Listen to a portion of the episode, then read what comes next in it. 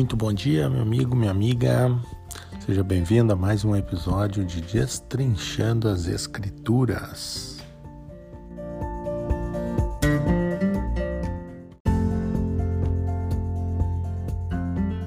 Na semana passada a gente estudou sobre a criação, alguns aspectos da criação.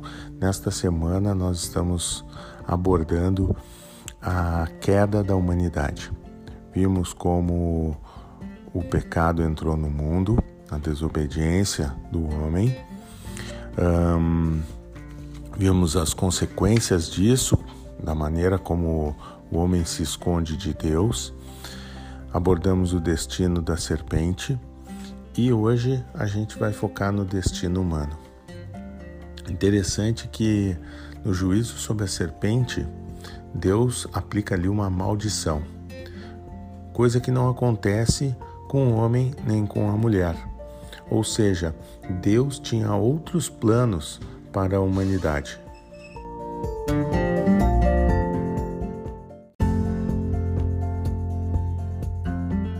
Repare que, mesmo vivendo num paraíso, sem ter nenhuma razão para duvidar do Criador, das suas palavras ou do amor de Deus por eles, nossos primeiros pais acabaram por desobedecer a, a Deus de modo aberto e flagrante.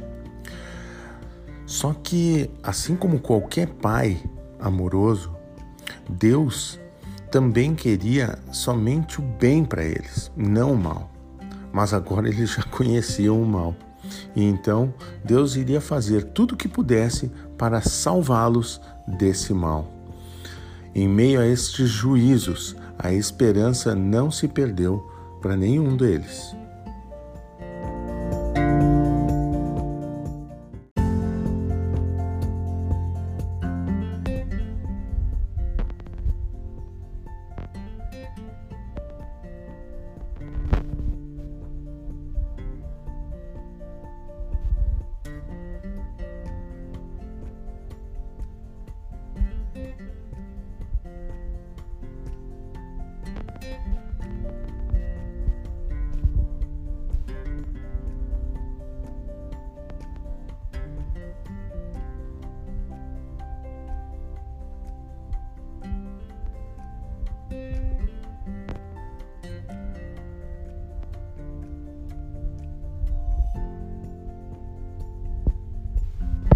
Filhos.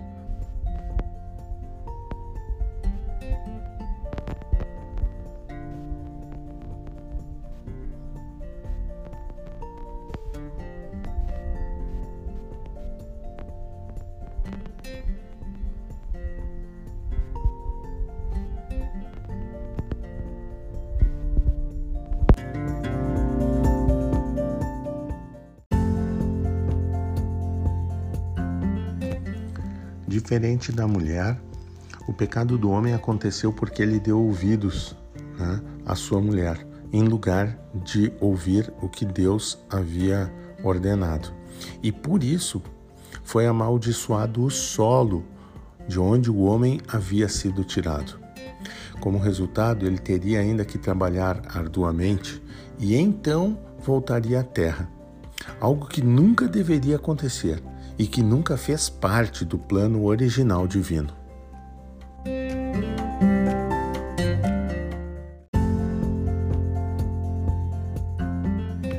Quando a gente se dá conta uh, desse juízo divino imposto sobre a serpente, sobre a mulher e sobre o homem, fica bem mais fácil de compreender então o verso 20, né?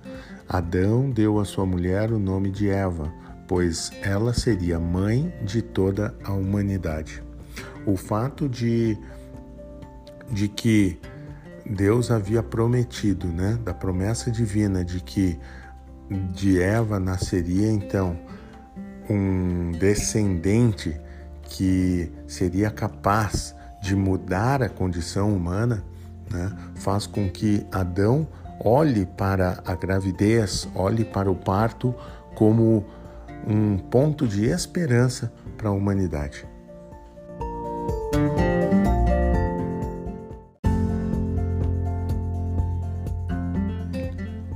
Finalmente, creio que é importante a gente ressaltar, conforme Gênesis 3, 21 a 22, além das consequências pessoais, os dois foram retirados do jardim. Tá? E tiveram que ser retirados do jardim porque eles não deveriam mais ter acesso à árvore da vida. Árvore esta cujo fruto permitiria que eles vivessem eternamente. O homem e a mulher iriam sofrer e, por fim, morrer. É a realidade que enfrentamos hoje. Né? Que Deus nos dê sabedoria para conduzirmos a nossa vida né? Uh, com a esperança, a esperança no Filho, no Filho de Deus, nosso Senhor e Salvador, Jesus Cristo.